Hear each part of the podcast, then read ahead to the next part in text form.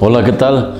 Una vez más aquí con ustedes para llevarle llevarles una lección más del programa Celebremos la recuperación. Vamos a ver la lección número 20, que es inventario diario. En esta ocasión, yo soy Rafa, Rafa Romero, un agradecido hijo de Dios, celebrando mi recuperación en alcoholismo y drogadicción.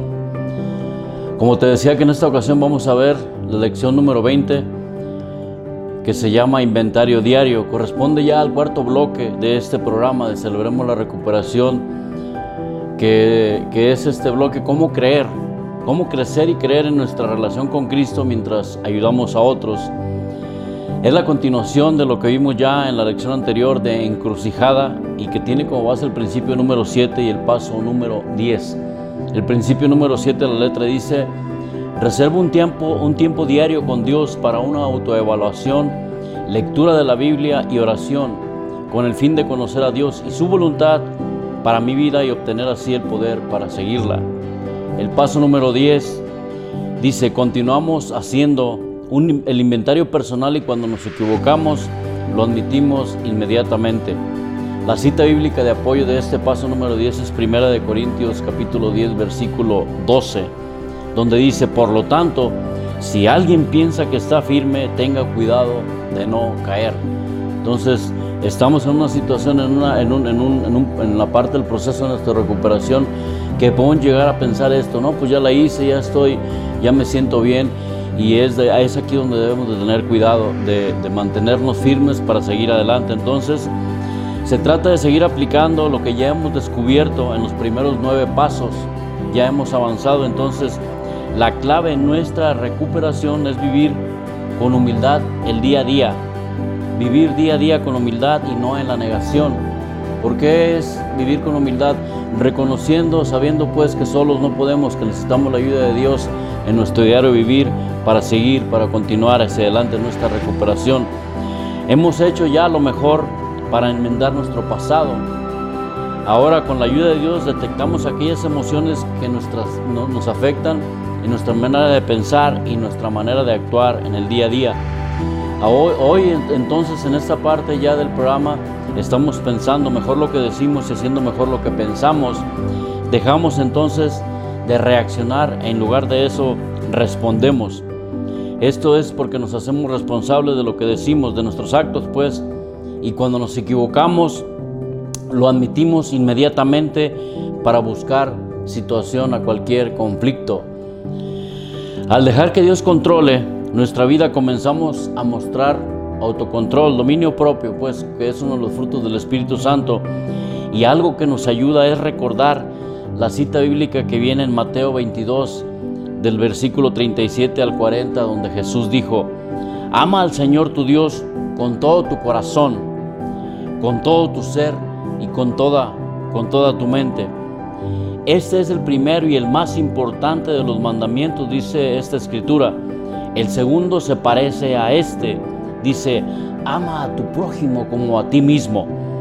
Todo depende de este mandamiento entonces para vivir una vida plena, porque es lo que Dios nos ha provisto para tener un control diario en nuestro estilo, en nuestro estilo de vida. Entonces, este programa, este proceso, Dios nos ayuda entonces a cambiar nuestra forma de pensar hablábamos del Espíritu Santo, de la conexión pues con Dios por medio de su Espíritu Santo que es el que nos va a fortalecer, nos va a guiar y nos va a dirigir en nuestro diario vivir.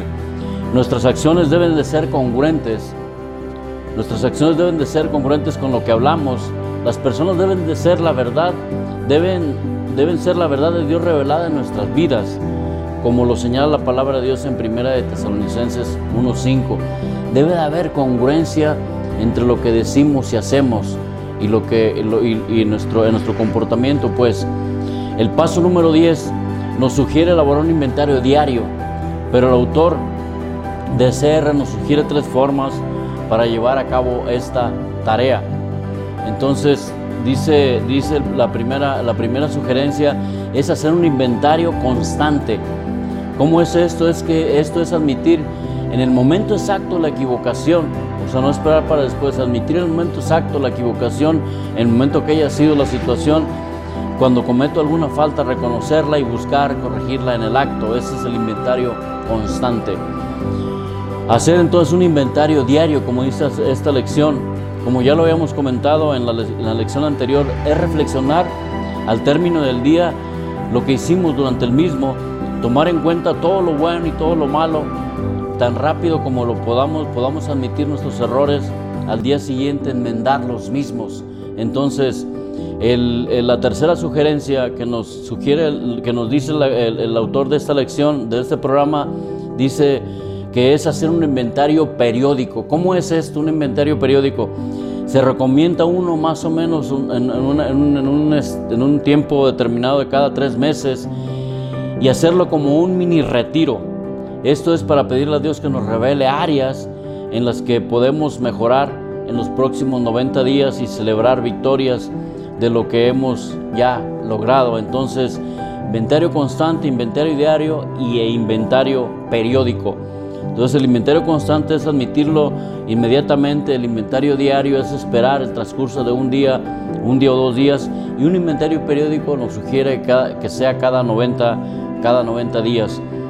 La escritura en Mateo 14, en, el libro de Mateo, capítulo 14, versículos 38, dice, vigilen y oren para que no caigan en tentación. El espíritu está dispuesto, pero el cuerpo es débil, la carne es débil. Entonces, Debemos de estar orando, debemos estar en conexión con Dios para que nos, nos refuerce, nos ayude a seguir caminando nuestro proceso de recuperación. Entonces, la palabra de Dios dice que por nuestros hechos nos van a conocer, por lo que hagamos, por lo que digamos y lo que hablemos. Entonces, esa habla esta parte de la, de la, recuperación, de que haya una congruencia pues entre, entre esas acciones. Me voy a permitir hacer una oración antes de cerrar en, la parte de este proceso porque necesitamos fortalecernos. Me voy a permitir hacerlo a nombre de, todos y cada uno de aquellos que están trabajando con ahínco, con entusiasmo, este programa de recuperación para que Dios nos fortalezca, aparte de la oración que vamos a hacer al final de la serenidad, me gustaría hacer esta oración libre por cada una de estas personas, cada uno de ustedes. Gracias Dios, porque tú das la fortaleza, el ánimo y el entusiasmo a cada una de las personas que trabajan en este proceso de recuperación. Gracias por permitirnos usar esta herramienta que representa el programa de Celebremos la Recuperación. Te damos la honra y la gloria a ti por permitirnos usar este programa. Señor, enséñanos, ayúdanos, Señor, a hacer enmiendas rápidamente y a pedir perdón. Y en todas nuestras relaciones, ayúdanos a hacer nuestra parte para que las mismas sean saludables, sean sanas y puedan entonces estas relaciones crecer, Señor. Queremos así también crecer en nuestra relación contigo, con nosotros mismos y con los demás. Ayúdanos, Padre, te lo pedimos en el nombre de tu Hijo Jesucristo, Señor. Amén y amén. Los invito entonces, mis hermanos y amigos, a llevar un inventario constante, diario y periódico, y así podremos trabajar este paso número 10 con lo mejor de nosotros y con la ayuda de Dios mantendremos limpio nuestra parte de la calle que nos corresponde trabajar. Entonces, a darle con todo y para adelante, para adelante a seguir con nuestro proceso de recuperación, mantengámonos firmes, que lo mejor, que lo mejor, siempre con la ayuda de Dios está por venir. Cerramos entonces esta parte con la oración de la serenidad que dice a la letra, Señor, concédeme la serenidad para aceptar las cosas que no puedo cambiar valor para cambiar las cosas que sí puedo cambiar y sabiduría para reconocer la diferencia, viviendo un día a la vez, disfrutando un momento a la vez, aceptando la dificultad como el camino hacia la paz, tomando como Jesús lo hizo este mundo pecador tal cual es y no como sería, confiando que tú harás que todo salga bien si me entrego a tu voluntad para que sea razonablemente feliz en esta tierra y sumamente feliz contigo por siempre en la eternidad. Amén. Que así sea. Ánimo mis hermanos y amigos, nos vemos en la próxima y a darle con todo. Que Dios los bendiga.